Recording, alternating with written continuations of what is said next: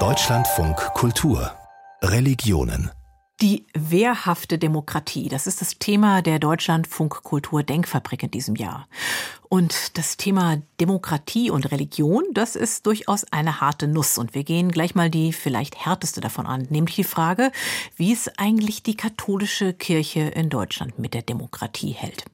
An diesem Wochenende ist mit dem synodalen Weg ein Reformprozess zu Ende gegangen, der als Reaktion auf den Missbrauchsskandal anfing und zu Hoffnungen auf eine weitergehende Demokratisierung führte. Eine genaue Bilanz zu dem, was beim Abschluss in Frankfurt beschlossen wurde, die machen wir gleich. Jetzt würde ich gern erstmal einen Schritt sozusagen vor die Reform gehen, nämlich zu der Frage, wie sieht es eigentlich in der katholischen Kirche an der Basis aus mit der Demokratie? Ich habe mich dazu mit jemandem verabredet, der sich in seiner Arbeit damit beschäftigt, natürlich, und sich auch in Büchern ganz viele Gedanken zu innerkatholischen Strukturen gemacht hat, nämlich mit dem katholischen Priester Stefan Jürgens. Herzlich willkommen. Ja, schön, dass Sie mich angerufen haben. Danke. Herr Jürgens, Sie sind Pfarrer in Ahaus im Münsterland und Sie sind geweihter Priester und haben durch Ihre Weihe ganz grundlegend andere Rechte und Möglichkeiten als die Gemeindemitglieder, die nicht geweiht sind, die Laien. Wo behindert das ein gleichberechtigtes Miteinander, wie man es aus anderen demokratisch geprägten Zusammenhängen kennt? Das behindert insofern ein gleichberechtigtes Miteinander, dass letzten Endes der Amtsträger immer die Entscheidungen treffen darf. Es kommt also auf sozusagen Goodwill des Amtsträgers an, ob er zulässt, dass man in der Gemeinde basismäßig arbeitet. Und ähm, für mich ist das eine Selbstverständlichkeit. Wir haben hier sehr viele Mitsprachemöglichkeiten und Räte, Gremien, die die wichtigen Entscheidungen treffen. Aber letzten Endes behält das Amt immer die Macht. Und das ist in der heutigen demokratischen Gesellschaft ein Problem. Ich glaube, die Leute würden ihre Amtsträger lieber selber wählen und deren Macht auch begrenzen, zeitlich und durch eine Wiederwahl neu bestätigen. Dann wäre es wirklich demokratisch. Die katholische Kirche funktioniert ja eigentlich wie das genaue Gegenteil, nämlich im Prinzip wie eine Monarchie, die ganz streng von oben nach unten durchgeordnet ist. Nehmen Sie das als so einen Widerspruch wahr zwischen dem innerhalb der Kirche und dem außerhalb? Ja, die, ganze Welt will Freiheit und in der katholischen Kirche herrscht diese Freiheit natürlich nicht, sondern es kommt immer darauf an, welche Freiheit man den Leuten so lässt. Wir sind nicht nur eine Monarchie, wir sind sogar eine absolutistische Monarchie. Bischof im Bistum und die Bischöfe gemeinsam mit dem Papst haben alles zu sagen. Es gibt keine Gewaltenteilung.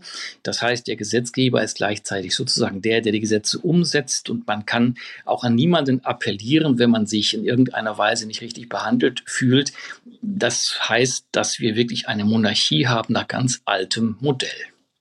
Bekommen Sie denn aus der Gemeinde gespiegelt, dass Gemeindemitglieder das lieber anders hätten, dass sie eben Wahlämter gerne hätten zum Beispiel?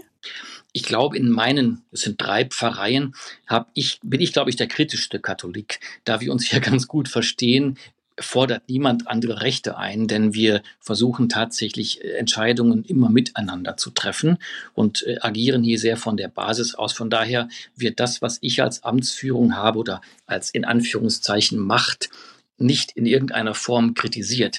Was kritisiert wird, ist eher die bischöfliche und päpstliche Macht. Und die ist natürlich auch diejenige, die tatsächlich den meisten Reformen im Wege steht.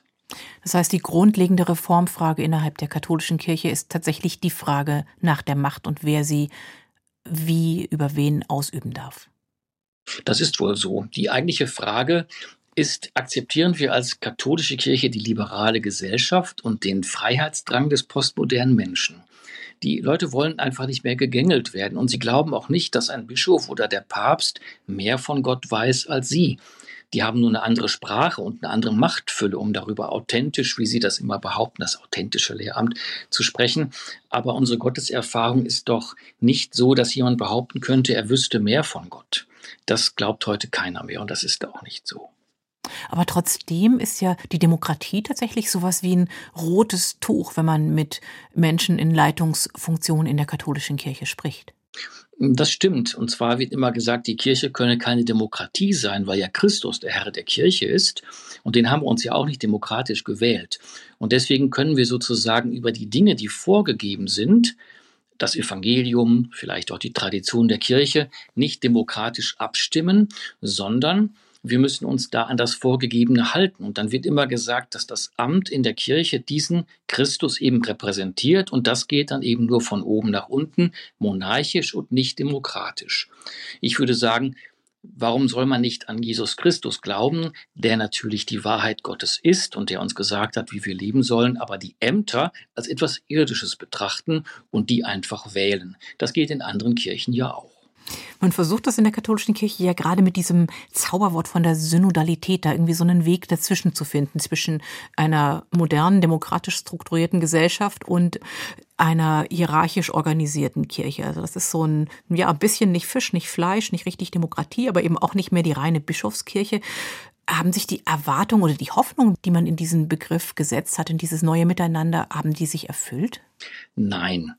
Da ist sehr, sehr viel Papier und Zeit vergeudet worden. Ich habe schon vor drei oder vier Jahren gesagt, 2019, als der synodale Weg begann, das wird in einer römischen Sackgasse enden.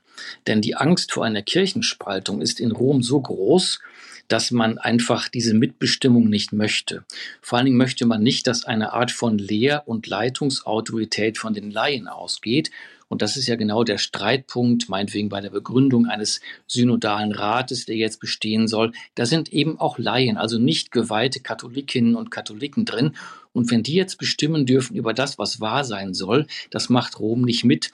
Das machen die hauptsächlich deswegen, weil die Angst haben, dass es eine weitere Kirchenspaltung aus Deutschland gibt. Da gibt es ja Beispiele, vor allen Dingen natürlich mit der Reformation im 16. Jahrhundert.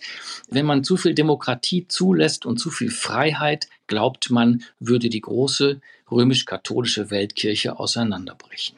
Und trotzdem propagiert ja auch Papst Franziskus die Synodalität als ein Mittel, wie die katholische Kirche sich weiterentwickeln soll. Papst Franziskus ist jetzt genau zehn Jahre im Amt. Gibt es von ihm Impulse in Sachen Demokratisierung? Der Papst versteht unter Synodalität etwas ganz anderes als die Deutschen. Der Papst versteht darunter eher, dass man aufeinander hört und miteinander auf dem Weg ist und letzten Endes doch akzeptiert, dass die Hierarchie die letzten Entscheidungen trifft also eine gewisse spirituelle Offenheit und keine strukturelle. Der Papst befürchtet immer, dass bei der deutschen Kirche die Strukturen so wichtig sind und nicht der Geist des Aufeinanderhörens. Aber man muss sagen, Papst Franziskus hat ja sehr hoffnungsvoll begonnen vor zehn Jahren. Er ist ein Ankündigungspapst. Er redet relativ locker, am liebsten im Flugzeug über alles Mögliche, aber er setzt dann im Grunde kaum etwas um. Außer ein paar Personalentscheidungen ist ja strukturell eigentlich noch gar nichts passiert.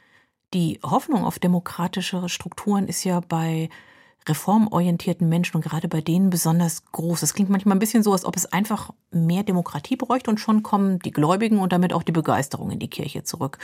Und dass es so einfach nicht ist, das merkt man ja zum Beispiel beim Blick auf die evangelischen Kirchen, denn die haben eigentlich fast alles, was man sich in Sachen demokratische Gremien und Wahlmöglichkeiten so wünschen könnte. Und trotzdem gehen auch da die Mitglieder. Die neuesten Zahlen aus der letzten Woche sagen, fast 400.000 Menschen sind im letzten Jahr ausgetreten, fast drei Prozent der Mitglieder. Was könnte denn mehr Demokratisierung in der katholischen Kirche realistisch bewirken? Einfach mehr Transparenz und Glaubwürdigkeit. Ich glaube nicht, dass deswegen mehr Leute kommen, dass die Kirchen wieder voll werden oder es weniger Kirchenaustritte gibt. Es hängt aber einfach mit der Attraktivität einer Glaubensgemeinschaft an sich zusammen, ob sie Demokratie zulässt, Mitbestimmung, ob sie Gleichberechtigung von Mann und Frau praktiziert oder ob sie die Leute nach wie vor von oben nach unten in irgendwas einteilt. Wir wollen ja nicht eine Reform um der Reform willen oder einfach nur um die Leute wiederzukriegen, sondern wir möchten gerne glaubwürdig für das Evangelium stehen. Und das geht einfach nur, wenn man sich dem Freiheitswillen des modernen Menschen anpasst und ihm wirklich die Freiheit lässt. Das geht nur mit Transparenz, Demokratie, Machtbegrenzung. Demokratie und katholische Kirche, es bleibt eine große Herausforderung. Ich sprach mit Stefan Jürgens, er ist katholischer Pfarrer in Ahaus im Bistum Münster und er hat sich in mehreren Büchern kritisch mit den Strukturen in seiner Kirche auseinandergesetzt, mit Titeln wie Dranbleiben, Glaube mit und ohne Kirche und Ausgeheuchelt, so geht es aufwärts mit der Kirche.